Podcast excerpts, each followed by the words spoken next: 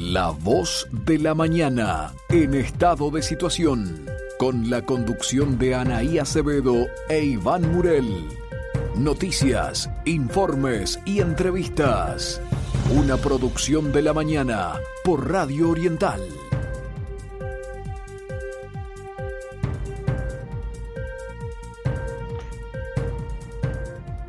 ¿Qué tal? ¿Cómo les va? Muy buenos días. Son las 7 en punto de la mañana de este sábado 20 de agosto, fría la mañana.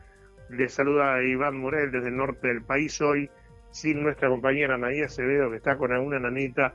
Le mandamos un beso a Anaí que se recupere pronto porque la necesitamos. Con José en controles, con Mónica en la producción.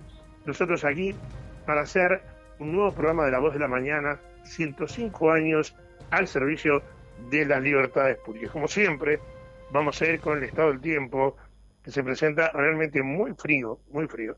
Y acá en el departamento de Rivera, en este momento, tenemos 2 grados de temperatura con una máxima pronosticada de 14, en tanto que, por lo menos, el portal del tiempo me dice que Montevideo está con 7 grados de temperatura con 15 de máxima para hoy, sin pronóstico de lluvia en Montevideo. En Rivera, para variar, dicen que la semana que viene, sobre el fin de semana, tendremos alguna cosa por aquí.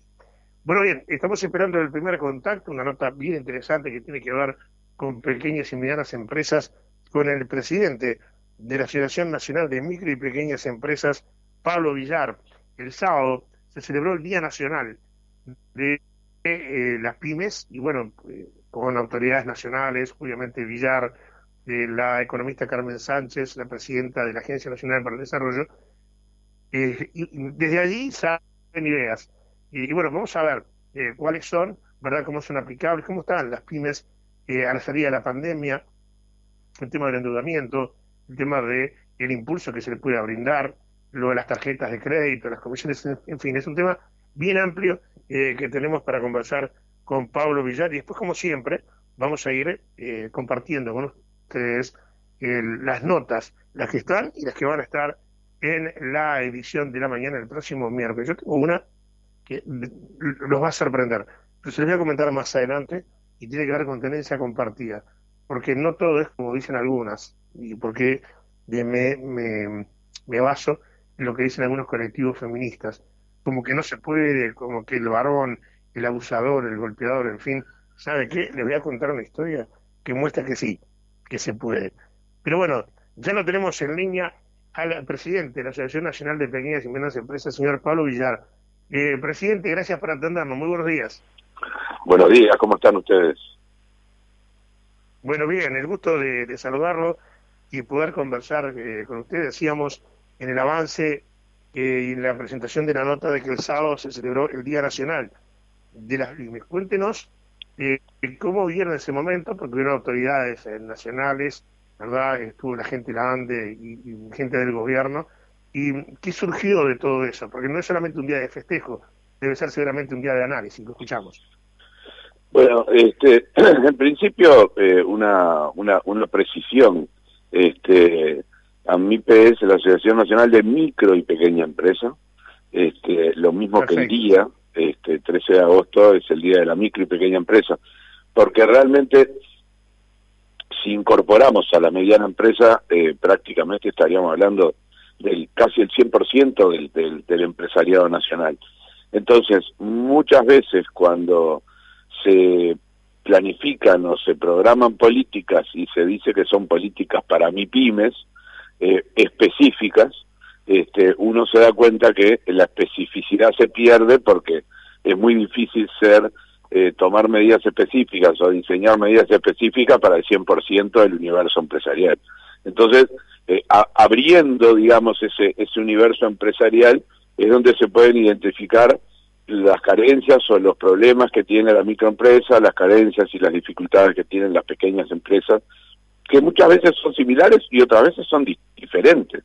Entonces hay que aplicar instrumentos de, de apoyo diferentes. Eh, dejando atrás esa, esa precisión. Eh, bueno, eh, como tú bien decías, es un día eh, que prácticamente a todos nos, nos obliga el trabajo, porque año a año, de alguna forma, se van realizando las evaluaciones de, todo lo hecho, digamos, y basado en los impactos de todo lo hecho, en los resultados que ha tenido las políticas aplicadas o la inexistencia de las mismas, eh, de alguna manera se eh, propone para el año siguiente una batería de medidas diferentes. Eh, lamentablemente, debemos de decir que hay problemas eh, que tiene sobre todo el sector de la micro y pequeña empresa que se vienen arrastrando desde hace muchísimos años. Este, fíjese que AMIPE este, es del año 88. Eh, la, la DINAPYME misma, la Dirección Nacional de Micro, Pequeñas Empresas y Artesanías, este, es también de la misma época, eh, en donde en, en el país de alguna manera se pudo y se supo identificar la problemática este, que tenía la micro y pequeña empresa, pero además se pudo identificar la relevancia que tenían estos sectores empresariales para con el empleo, para con la generación de riqueza, para con el desarrollo humano, porque son sectores empresariales que, se distribuyen bastante homogéneamente en todo el territorio nacional. Este, en, en, esa época tenían bastante una distribución homogénea en lo que hace al sector servicios, industria y comercio, relación que en estos últimos 30 años ha venido cambiando un poco. Es decir, eh, de alguna forma son sectores en los cuales hay poderosas razones para eh, analizarlos, para estudiarlos y para buscar soluciones sí específicas para atender cada una de la problemática. Eh, digamos, cuando... Eh, Villar, dentro, dentro de la precisión que usted dice, bueno, uno, uno en, el uso, eh, cuando habla de las pymes, habla de pequeñas y medianas empresas, entonces está bien hecha la corrección. De todas maneras, le, quiero preguntar, para que no irnos del, del, tema, es de ese análisis, ¿cuántas micros y pequeñas empresas se perdieron cuántas se ganaron y cuántas medianas empresas pasaron a ser pequeñas, porque la pandemia dejó sus secuelas. Y, una de las secuelas es justamente la reducción de la, fuerza laboral, por ejemplo. Bueno, usted sabe que eh, muchas veces eh, son datos que son complejos de, analizar, porque de alguna forma, eh, tanto sea en el Ministerio de Economía, tanto sea en DGI como en BPS o con el propio Ministerio de Trabajo, este, cuando las cifras se ven y se consiguen de forma acumulada, eh, para nosotros, desde el sector privado y desde una institución gremial, es muy difícil lograr la apertura de ese de esa información. Entonces, lo que lo que nosotros sí podemos este eh, ser contestes es en es, es, este en, en decir las realidades que los socios de AMIPE y las 10 gremiales que son socias de AMIPE, donde están desde los peluqueros, los talleres mecánicos, las gomerías, transporte escolar y ese tipo de, gremiales verticales, eh, podemos decir cuáles han sido los impactos que éstas han tenido. En, esos términos, eh, el resultado de la pandemia este, eh, ha, ha sido bastante importante, pero también ha sido bastante heterogéneo hay sectores comerciales que han andado bien este, o que han mantenido su actividad económica y hay sectores comerciales que están este, destrozados. Hay sectores manufactureros que han andado relativamente bien o que han mantenido su actividad económica y hay otros sectores manufactureros que han sufrido el impacto de la pandemia. Entonces, de alguna forma, lo que se está proponiendo desde AMIPE para tratar de contemplar esa heterogeneidad es algunos instrumentos que son generalistas, pero que van a impactar en las empresas micro y pequeñas que realmente lo necesitan. Este, muchas veces eh, no teniendo mucha información, pero atacando a la base de los problemas. Por ejemplo, un problema. La pandemia ha logrado, digamos, ha logrado no, ha impuesto que muchas micro y pequeñas empresas les haya sido bastante difícil por su baja en la facturación de mantenerse en día con los organismos de recaudación, BPS, DGI, Banco Seguro del Estado. ¿Qué se están proponiendo desde AMIPE? Que los instrumentos de convenios adecuados, con plazos de gracia, con tasas adecuadas y con plazos de pago adecuados, se mantengan para que estas empresas, independientes del sector de actividad que, del cual se ocupen, e independiente también de su tamaño micro pequeño, se puedan acoger a esos convenios, se puedan mantener de esta forma en la formalidad y no generemos un impacto negativo en el empleo formal y tampoco un impacto negativo en la recaudación del, del BPS, porque empresa que cae en la informalidad, después realmente es difícil volverla a formalizar. Eso es una, eso es un instrumento este, que consideramos idóneo para poder suplir y para poder mitigar los impactos negativos de la pandemia. Otro instrumento que nosotros venimos proponiendo que se mantenga, sí, Sí, perdón. No, no, no, un poco para seguir en línea de, lo que usted venía hablando. Eh, cada empresa, cualquiera sea el, tamaño, eh, pequeña, mediana, micro, eh, cuando arranca el día y abre el negocio, arranca menos tanto. La pandemia obviamente dejó su secuela. ¿Cuál, cuál, o sea, tienen más o menos una idea cuál fue el grado de endeudamiento de estas empresas? Porque sobre esa base, sobre esos números reales, se pueden proponer planes a futuro, como usted decía recién, eh, alguna forma de, de, acomodar el tema de los pagos, o sea, hacer fácil pagar. ¿Y ustedes tienen los números reales de qué fue lo que dijo y en qué situación están?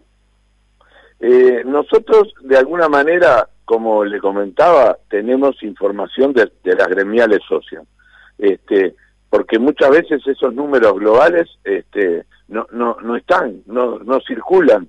Este, nosotros hemos tenido muchas reuniones con el ministro Pablo Mieres, este, en donde intercambiamos necesidades de números. Porque, por ejemplo, el cierre de empresas a nivel de BPS o a nivel de DGI se da en un global. Eh, entrar en es, dentro de ese global identificar cuántas son micro, cuántas son pequeñas, cuántas son medianas. Pero además identificar cuántas son del sector comercial, cuántas son del sector servicio, cuántas son del interior, cuántas son de Montevideo. Esa información este, es muy difícil de, desdoblar dentro de una sábana en donde aparece o se nos informa del número de cierre de empresas. Lo que sí nosotros podemos decir es la membresía, los socios que se han borrado de todas nuestras gremiales porque no pueden pagar una cuota de 500, 600 pesos, por un lado. Por otro lado, los socios que llaman reclamando medidas de eh, sustitutivas a los convenios que había históricamente para poderse mantener en la formalidad y por eso AMIPE de alguna forma ha, ha centrado parte de su reclamo de medidas de mitigación estos instrumentos porque somos conscientes que esa problemática está y está de alguna forma impactando en un número importante de empresas. La presidenta de ANDE en agosto del 2020 hablaba de un número de cierre de 7.000 empresas. Nosotros no dudábamos en diciembre, eh, eh, estoy hablando del 13 de agosto del 2020. En el 2000, en diciembre del 2020 ese número prácticamente se había triplicado. Eh, en, el 2021, cuando empezó la reactivación, muchas de esas empresas empezaron a este, retomar la actividad económica, pero muchas quedaron por el camino.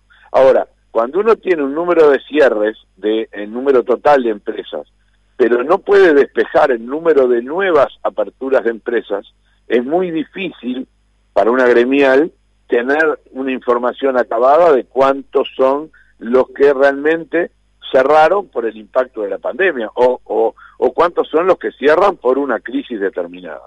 Entonces, nosotros identificando el problema, lo que estamos proponiendo es una medida que atienda esa problemática y que se universalice su uso para tratar de no impactar en la formalidad hemos de alguna forma hemos o, seguimos siendo todavía el, el, país con menos informalidad de América Latina. Entonces, me parece que ese es un atributo a defender, a preocuparnos por encontrar medidas que resuelvan eh, eh, y que sostengamos esa situación, porque eso es saludable para el empleo, es saludable para el BPS, es saludable para las arcas del BPS del sistema previsional, es saludable para el sistema mutual, porque cada trabajador activo genera una cápita y cada trabajador activo genera sostén mutual para su familia. Entonces, de alguna forma, los niveles de formalización al, eh, alcanzados es una de nuestras preocupaciones mantenerlo. Porque además, en la propia actividad económica, sacando todos estos otros componentes que hacen a el desarrollo país, también eh, se genera cierta eh, competencia de leal cuando tiene una, una empresa que paga todos sus, impuestos y tiene una empresa que no paga todos sus impuestos. Entonces también a nosotros nos parece que defender ese plano de competencia es importante para el desempeño empresarial. Claro, a ver, e, esa reunión que usted habla de agosto del 2020, yo recuerdo de que cuando se habló de ese número exacto que usted dio de 7.000 empresas que habían cerrado, como que se relativizó porque decía que eran empresas pequeñas y esas empresas pequeñas eran las más fáciles de reabrir. Tocó ese tema, usted recordará que eso fue lo que se mencionó. Ahora, eh, tenemos un solo país, pero tenemos diferentes realidades. Y cuando usted habla de informalidad, los estudios dicen de que al norte del Río Negro está el mayor grado de informalidad. Y hablamos los departamentos, eh, por ejemplo, en frontera con Brasil, Artigas, Rivera, Cerro Largo. ¿Le preocupa esa situación? Eh, usted sabe que el, el, tema de, política de frontera, este, en principio, eh, se reconoce este, que, que hay distintos grados de desarrollo relativo, este, eh, distintos grados de niveles de formalización. Aún así, digamos, por ese reconocimiento, por ejemplo, en los consejos de salario hay posibilidades de descuelgue de empresas del interior del país, aunque sean del mismo rubro, con empresas metropolitanas, porque se conoce y se es conteste a que hay situaciones diversas y que hay distinto potencial. Este, ahora, el tema, el tema del, de la diferencia cambiaria, por, por, por poner un eje en, en, en, el plano de análisis. Este, primero, por un lado, muchas veces son eh, transitorios, aunque esta transitoriedad pueda tener periodos en donde sus impactos sean eh, desastrosos, ¿no? Este, pero hay algunas cuestiones que tienen que ver con la política cambiaria, este, que en la mayoría de los casos no están en el dominio de, del, del desarrollo ni de la planificación económica que pueda hacer el Uruguay como país. Este, entonces, eh, ¿qué, ¿cuáles son las medidas que se pueden lograr y que se pueden implementar? Por ejemplo, lo, lo que pasa con los combustibles, ¿no? De quitarlo con algunas bebidas o con algunos otros servicios que eh, se le quita un IMESI. Capaz que habría que quitarle los dos IMESI. Entonces, para lograr una competencia de precios comparativos más accesible. Ahora, en muchos casos es imposible, ¿verdad? Este, entonces, los habría que adecuar regímenes este, de alguna forma tributarios que pudieran atender esas temporalidades. Eh, es decir, eh, hoy tenemos a nivel fronterizo, desde hace algún tiempo, por ejemplo con Argentina, una, una situación de desequilibrio de precio que es imposible, es imposible de atender. Entonces, eh, ¿cuál, es la, cuál, ¿cuál podría ser la subvención de todo ese segmento empresarial fronterizo? ¿Cuál podría ser el, el, las ayudas o los, los, las medidas de mitigación que puede estar desde la administración para ese segmento empresarial este, que mitigue esas, eh, esos desequilibrios que muchas veces estamos en relaciones de precio de 2 a 1, de 3 a 1. Este, fíjese que eso es, es imposible, es imposible de sostener. Este, ¿Me explico? Sí, correcto, sí lo entiendo. Eh, y además, usted dice de 2 a 1, 3 a 1, yo digo que en algunos casos de 4 a 1. Los últimos informes dan la diferencia de precio ahí un 135%. Ahora, eh, todo esto que usted menciona, yo recuerdo declaraciones que usted hizo a la prensa el año pasado, cuando hablaba de que las medidas del gobierno eran bienvenidas, pero no alcanzaban.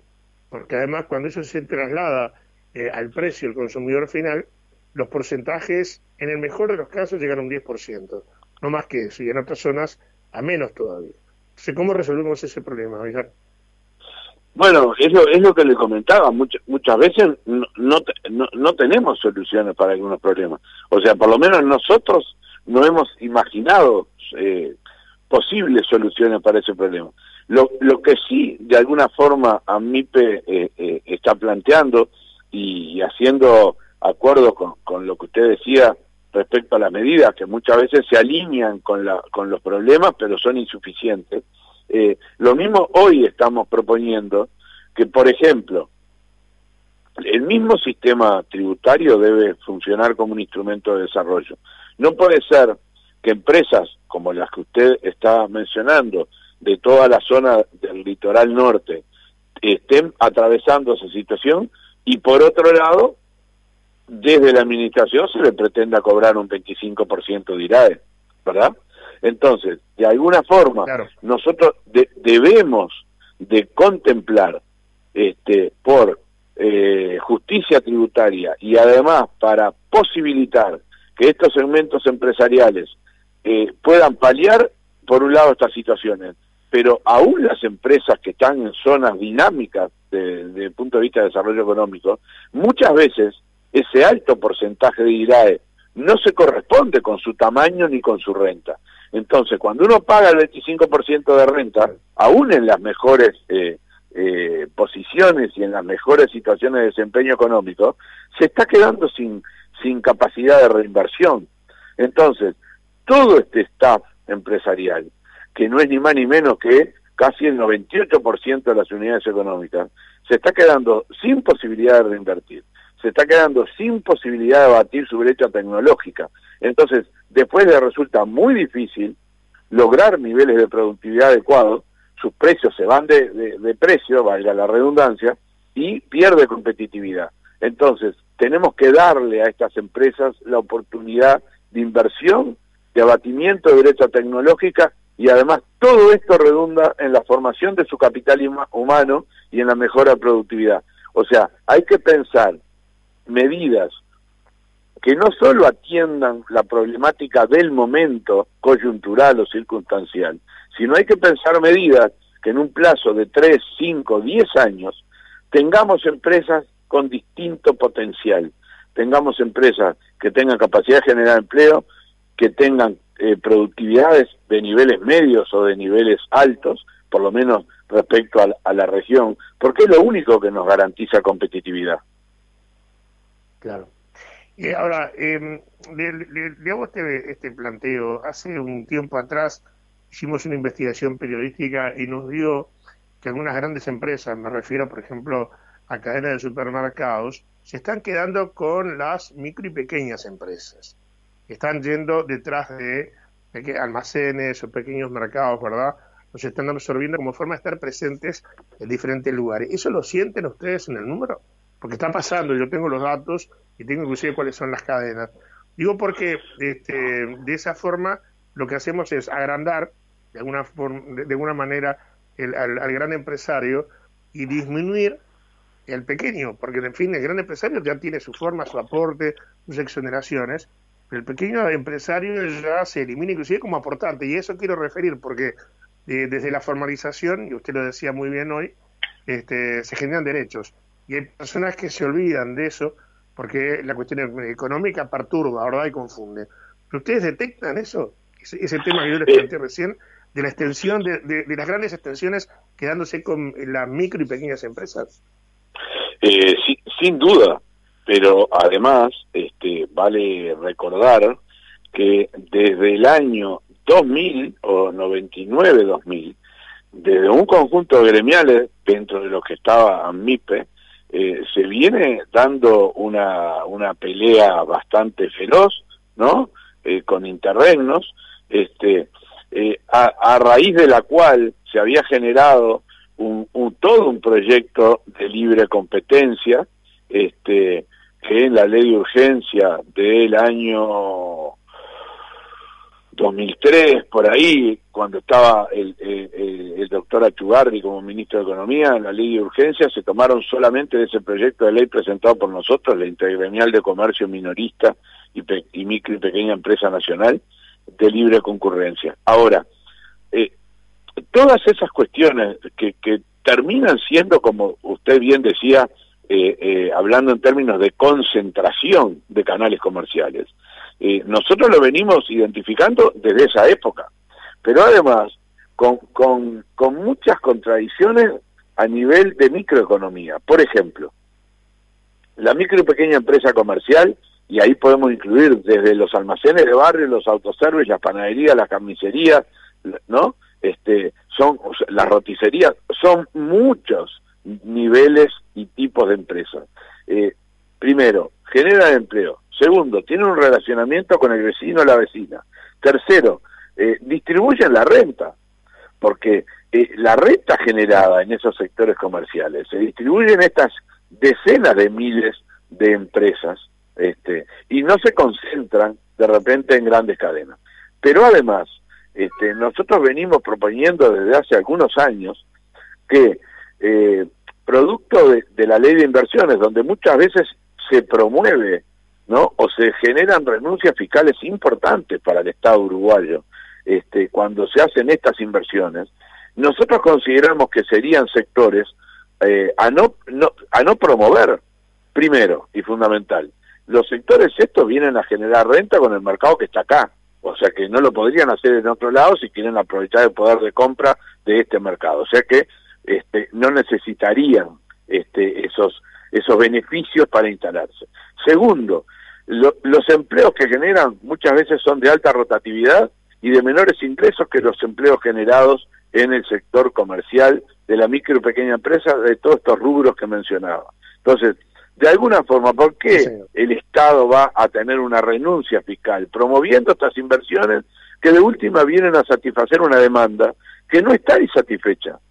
Porque hoy la demanda esa eh, está eh, siendo satisfacida por todos los pequeños comercios, de comercio de cercanía, que, que muchas veces tienen 30, 40 años en los barrios, donde se conocen, se han visto las trayectorias de los hijos del comerciante y de los vecinos y de sus clientes.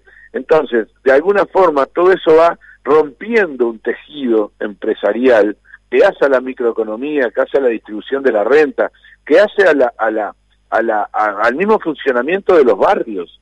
Entonces, ¿por qué todavía promoverlo? O sea, eso es una medida más de largo aliento en la que nosotros estamos promoviendo que eh, valga la, redundancia, no debiéramos de promover emprendimientos que sean estrictamente comerciales. Pero además, ¿sabe por qué? Porque estas grandes cadenas eh, de, cualquier origen eh, también impacta en nuestro aparato productivo industrial, porque usted le obliga a dar mercadería en consignación, a presentar la mercadería en determinada forma, los obligan a tener sus marcas blancas, o sea que yo, industrial, que eh, genero una polenta o que genero una salsa de tomate, eh, me, me, obligan a que le hago con mi producto una marca suya. Y el día que yo se lo siga y que ellos impongan su marca con mi producto y no nos pongamos de acuerdo en precio, la van a importar, ¿no? Este, Por otro lado, eh, pagan cuando quieren. Entonces, de alguna forma, todas esas cosas que son de, tal asimetría de, poder económico y de poder de compra y de negociación, no son saludables para un mercado chico y para un aparato industrial pequeño como tiene el Uruguay. Es muy importante lo que usted dice porque justamente iba a hacer referencia de que algunas pequeñas y medianas empresas que eh, producen determinados productos terminan perdiendo su propia identidad. Lo que usted dice es correcto, está pasando con algunas cadenas y está pasando con la galletita dulce, con el refresco cola, con cualquier producto. O sea, están metidos allí y se quedan con el mercado. Estamos eh, asistiendo a una extensión que digamos que es peligrosa porque además, como usted bien decía, termina con los comercios de cercanía. Eh, digo, dos preguntas ya para ir finalizando. Una de ellas, con todo esto que estamos hablando, Villar, estamos perdiendo lo que, algunos llamaban la herencia empresarial, o sea, que el, abuelo le dejó a su hijo y, su, y, el padre le dejó a su hijo también, y el hijo dice, no, mira, yo te vi sufrir con todo esto, eh, no tenemos respuesta, me dedico a otra cosa, cerramos y nos vamos. ¿Está pasando eso? Bueno, eh, eso que eso que usted dice, yo te vi sufrir con estas cosas, es una cosa que a nivel de, de, las empresas familiares este, se, se, constata, digamos. Ahora, de alguna forma, eh, eh, hay bastantes otros cambios, digamos, sociales que también pueden estar impactando en el mismo sentido. Eh, este, este, este asunto de que la micro y pequeña empresa, y tal vez la mediana empresa, porque uno ve medianas empresas que son de corte familiar también, este, donde este proceso que usted comentaba, de que va eh, transfiriéndose de padres a hijos, a nietos, este, los, los niveles gerenciales o la, o la actividad empresarial, eh, me parece que es una cosa que continúa. Este, pero de alguna forma también eh, se han producido cambios sociales a nivel de la formación profesional eh, y sobre todo a nivel de las expectativas.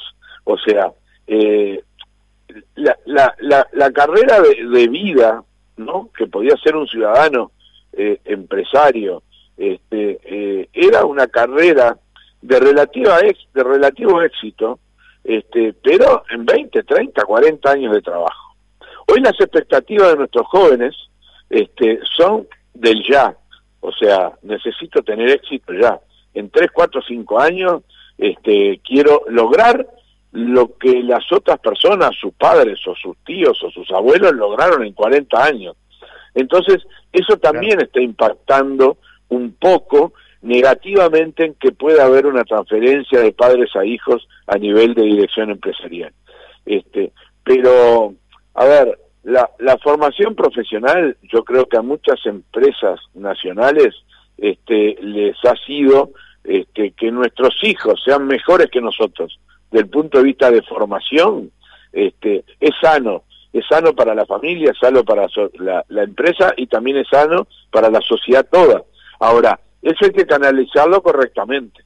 Este, eh, muchas, muchas empresas han tenido un cambio notorio un cambio bueno, un cambio bien orientado, un cambio de crecimiento, consolidación, profesionalización, cuando se hizo ese clic, ¿no? Donde entró una segunda generación con mejor formación, con mejor formación en el rubro, con mejor formación profesional.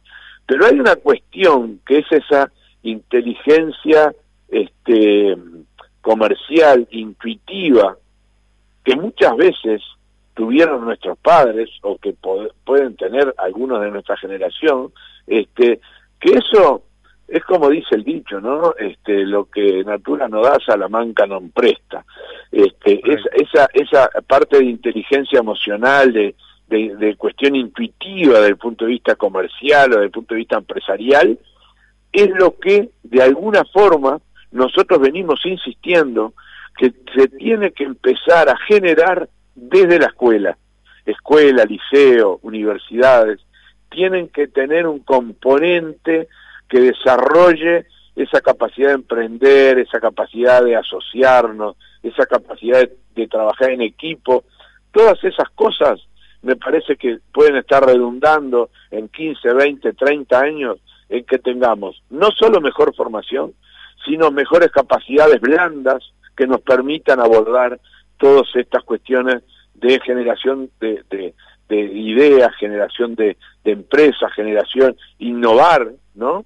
Este, todas estas cuestiones yo creo que hay que empezar a preocuparse en edades tempranas y eh, no apurarse, digamos, ¿no? Eh, pretender que esa cosecha se dé en 5, 10, 15, 20 años.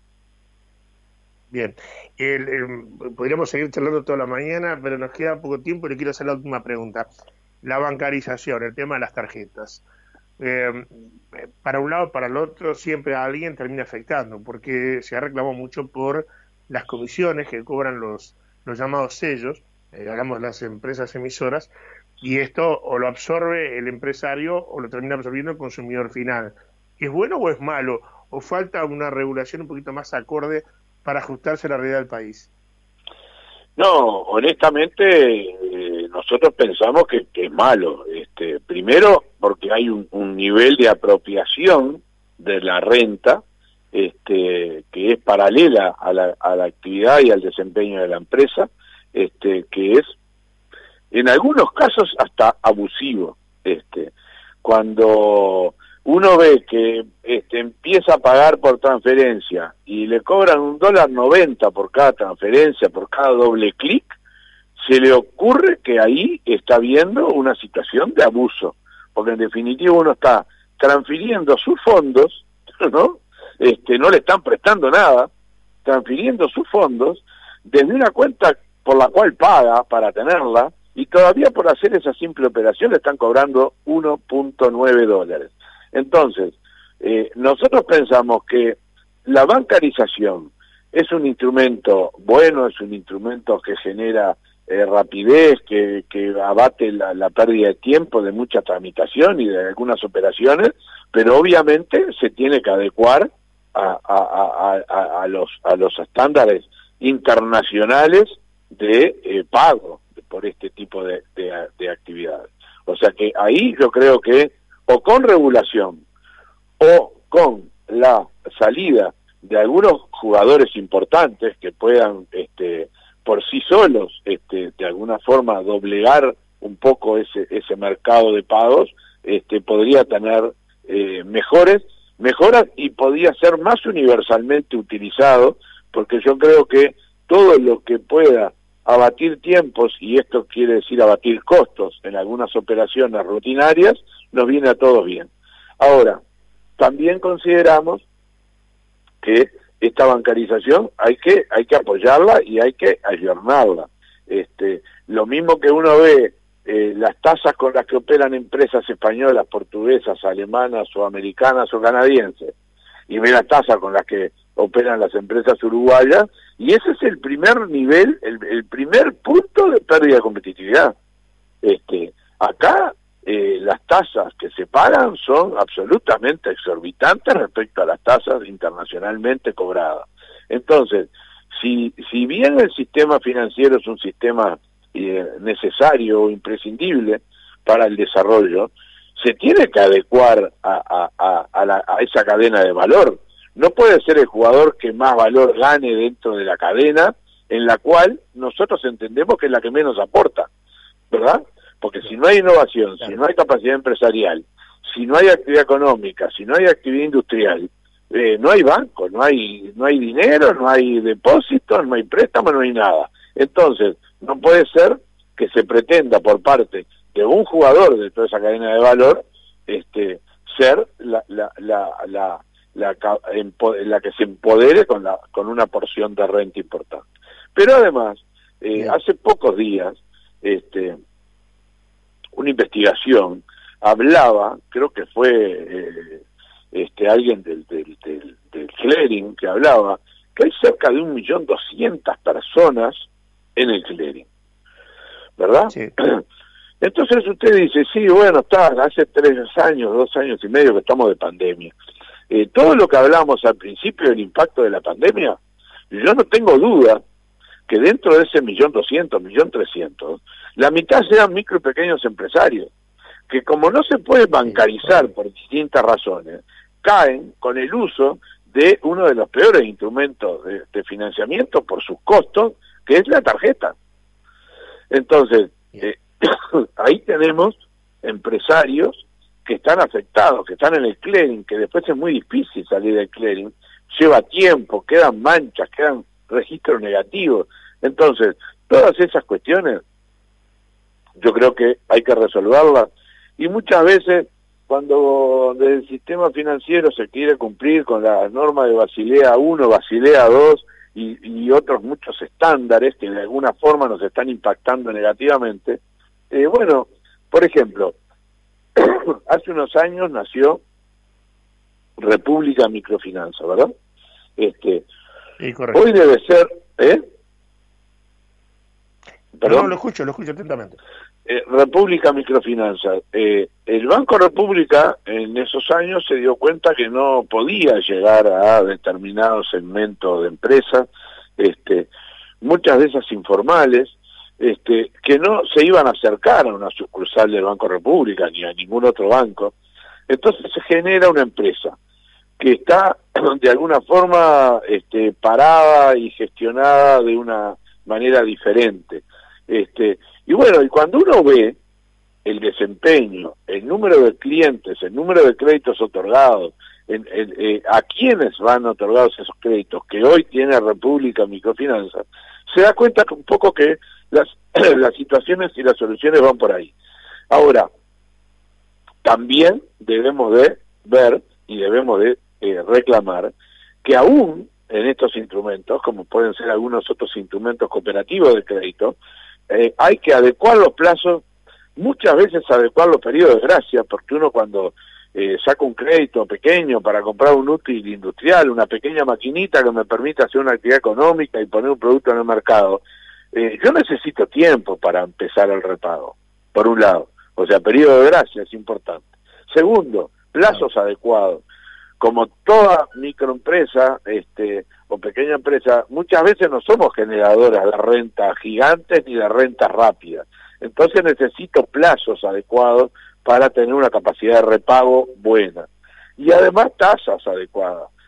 Nosotros hoy estamos solicitando que para seguir saliendo de mejor manera de la pandemia, todos los impactos de la pandemia, algunos subsidios de tasa que se usaron, eh, habría que mantenerlos en algunas situaciones. Este, entonces, debe de haber o tasas subsidiadas o tasas, con, o tasas adecuadas, pero debemos de contar con instrumentos financieros que sean adecuados porque el crédito promueve, pero para que promueva tiene que tener buenas condiciones. Correcto. Eh, yo sé que usted tiene otro compromiso en dos minutos y, bueno, eh, le, pido dos minutos para la última, eh, porque yo digo siempre las, las intendencias han asumido un rol que no son de su competencia y uno de ellos, de las diferentes direcciones de desarrollo, han tratado de ingresar de repente al interior profundo para fomentar diversos emprendimientos rurales, hortifrutícolas, ganaderas y demás. ¿Es importante para ustedes? que, por ejemplo, los gobiernos departamentales que conocen la realidad del territorio se puedan meter en todo esto y pueden ir recuperando empresas, porque desde la tarea de, de, concientizar, después lo que viene es formalizar. Bueno, usted sabe que de, alguna manera, eh, cuando, cuando usted dice que, las intendencias están de alguna forma desarrollando un rol, que, que, no es muy usual, digamos, por parte de los gobiernos departamentales. Eh, uno, uno debe de reconocer que muchas veces no resulta muy usual para nosotros, ¿no? Para nosotros los, los, uruguayos, por nuestra historia, por, por, por porque entendemos que, que las intendencias son más bien de cordón cuneta y me tiene que resolver los baches, ¿no? Y, este tipo de cosas, arreglar las plazas y poca cosa más.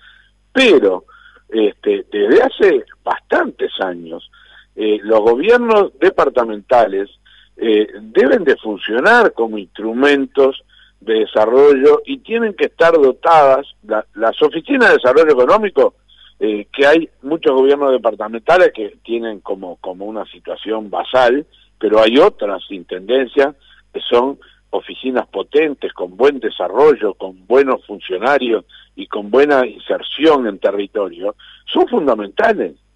La verdad que son fundamentales. O sea, son los nuevos roles que deben de tener los gobiernos departamentales, porque eh, muchas cuestiones eh, se identifican mejor y se plantean mejores soluciones cuando son abordados a nivel a nivel territorial. Y a nivel territorial lo que están son los gobiernos departamentales.